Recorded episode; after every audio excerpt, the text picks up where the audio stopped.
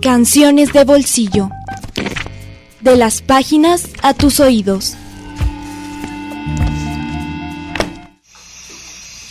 Rayuela, del escritor argentino Julio Cortázar, es una novela de 155 capítulos que tiene varias maneras de leerse.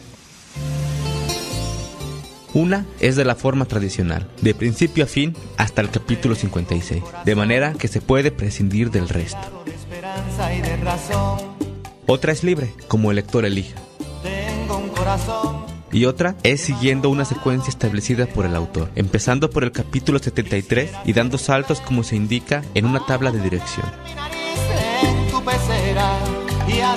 La trama y los personajes de la novela poseen una magnitud y complejidad única, los cuales confluyen e interactúan entre el amor, los celos, la muerte y el arte.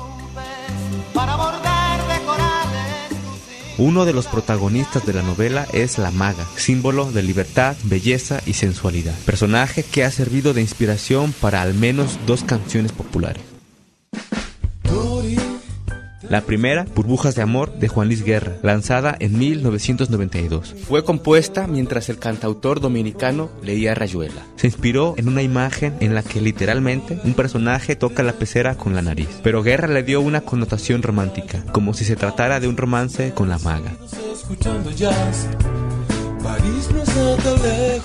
La segunda, Blues a dos mujeres, de la Rue Mort, lanzada en 1997, es un juego dialéctico entre dos mujeres. Tori Amos, cantante y pianista estadounidense de jazz, y la ya mencionada Maga, amante de Oliveira. Una pertenece a la realidad y otra a la ficción. La banda chilena de rock hace un homenaje a sus dos musas, mezclando el mundo real con el de la ficción literaria, como si se tratara de uno solo.